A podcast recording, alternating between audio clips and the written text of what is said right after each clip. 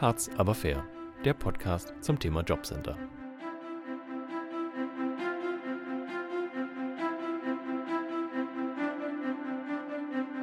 Hallo und herzlich willkommen. Unsere Senta Patsch, 27 Jahre, hat ihren Abschluss in Geschichte in der Tasche. Schon während des Studiums hat sie als Bedienung stundenweise in einer Kneipe gearbeitet, beim Bierkrug, wo sie 8,84 Euro die Stunde verdient und je nach geleisteter Arbeitszeit schwankt ihr Einkommen. Die Suche nach dem ersten Job gestaltet sich schwierig. Schon seit Monaten sind die Bewerbungen von Center Patsch ohne Erfolg. Ihre Ersparnisse, die nach dem Studium sowieso nicht sehr üppig waren, sind mittlerweile auch aufgebraucht. Die Miete für den laufenden Monat konnte sie nicht bezahlen, da ihr Verdienst hierfür nicht ausreichte. Nun hat sie auch noch ein Mahnschreiben von der Hausverwaltung erhalten. Oh, Santas beste Freundin Rebecca kommt zu Besuch. Na, da will ich mal nicht länger stören. Mal sehen, wie's weitergeht.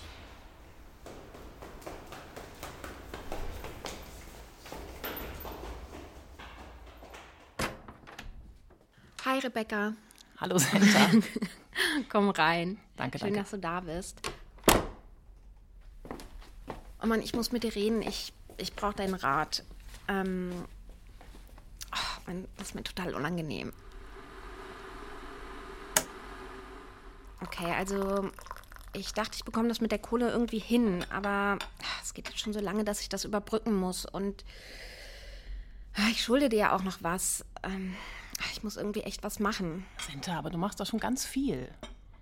Ich weiß, es ist nicht so leicht mit der Jobsuche nach dem Studium. Komm, Senta. Wir leben immer noch in Deutschland. Du könntest doch mal zum Jobcenter gehen. Die helfen dir, ich kenne mich da aus. Dann ist das mit deiner Miete geklärt und du kannst dich ein bisschen entspannen und was denkst du? Komm, wir können einfach zusammen den Antrag stellen. Wir stellen einen Antrag auf Hartz IV. Das muss überhaupt keinem peinlich sein. Sollen wir es machen? Ja, okay, okay, gut. Ich, dann hole ich mal meinen Computer, ja? Okay.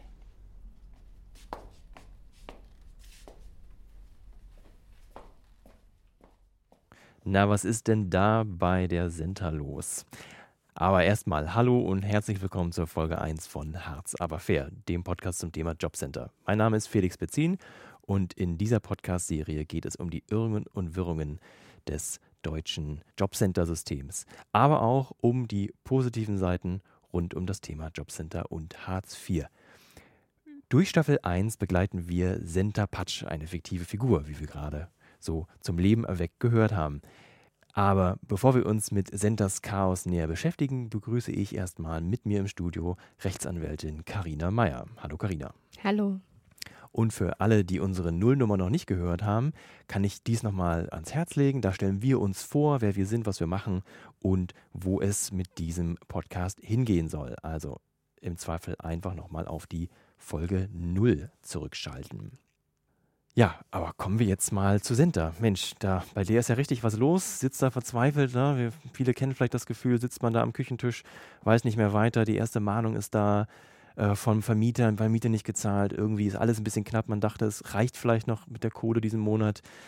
Jetzt hat sie zum Glück eine ja, recht aufgeweckte, positive Freundin, die sagt, Mensch, du, da kann man doch was machen.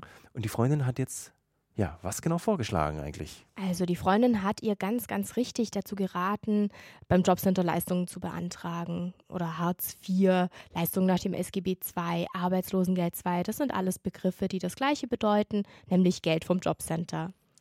Der Centerwahl ist jetzt so ein bisschen unangenehm. Muss einem das eigentlich unangenehm sein, gegenüber dem Staat als ja, Bittsteller aufzutreten? Überhaupt gar nicht, denn das Gesetz, in unserem Fall das SGB II, Sozialgesetzbuch II, das ähm, beinhaltet ja den Anspruch des Bürgers, der in der Notlage ist, genau darauf, nämlich, dass er, wenn er seinen Lebensunterhalt nicht selbst finanzieren kann, eben diese Leistung vom Jobcenter bekommt. Super. Das ist nämlich, wie ich auch finde, eine ganz tolle Errungenschaft dieses Sozialstaates und es geht manchmal leider unter, in dem komplizierten Prozess an dieses, an diese, ja, an dieses Recht zu kommen, an diesen Anspruch, an diesen tollen, wirklich gesetzlichen Anspruch auf Leistungen in solchen Lebenslagen. So, das macht sie jetzt auch. Genau, also ich muss dazu sagen, ähm, aus der Praxis weiß ich, dass das natürlich meist auch die Lebenssituation in dem Moment ist, die vieles erschwert. Man hat einen Riesenberg von Rechnungen, die sich meistens eben schon angesammelt haben über die Zeit, wo man eben doch noch versucht hat, die Situation irgendwie selbst in den Griff zu kriegen. Deswegen kann ich ähm, von dieser Stelle nur raten, wirklich einen Antrag ähm, sollte so schnell wie möglich gestellt werden, nämlich bevor einen das so übermannt und überhand nimmt. Ja, super, super Tipp. Also für alle, die sich da gerade noch mit rumtragen, Mensch, soll ich, soll ich nicht. Keine falsche Scheu, genau. Ja, einfach mal Leistungen beantragen. Genau, und dann prüft das Jobcenter. Also die prüfen dann, wie sieht es denn aus mit Einkommen, mit Vermögen, mit den, ähm, mit den Kosten, mit dem, was eben dem einzelnen Antragsteller oder eben auch der Bedarfsgemeinschaft, ähm, also der Familie, zusteht.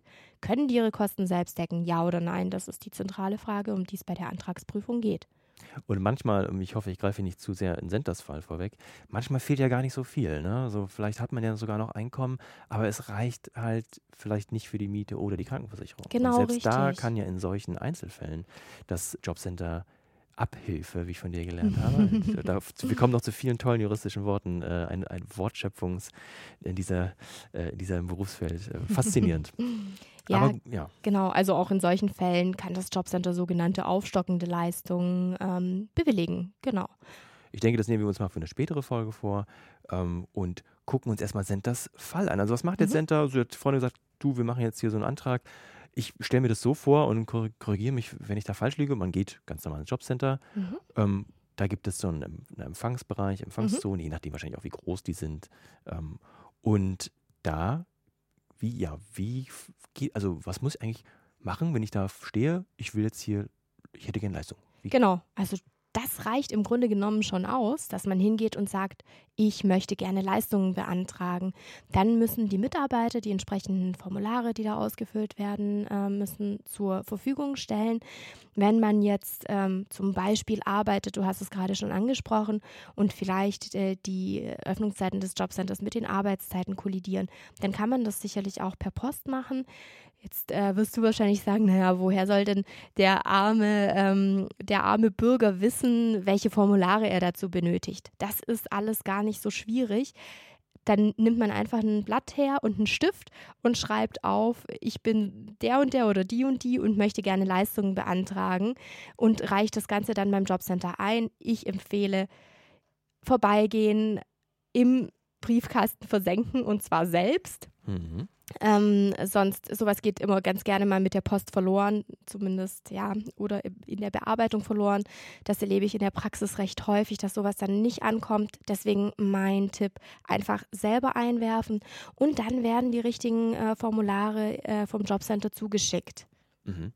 Weil rein theoretisch ist der Antrag formlos möglich. Ne? Wir haben es gerade Genau, schon gesagt, es reicht tatsächlich, wenn man da steht und sagt, ich möchte gerne Leistungen beanspruchen.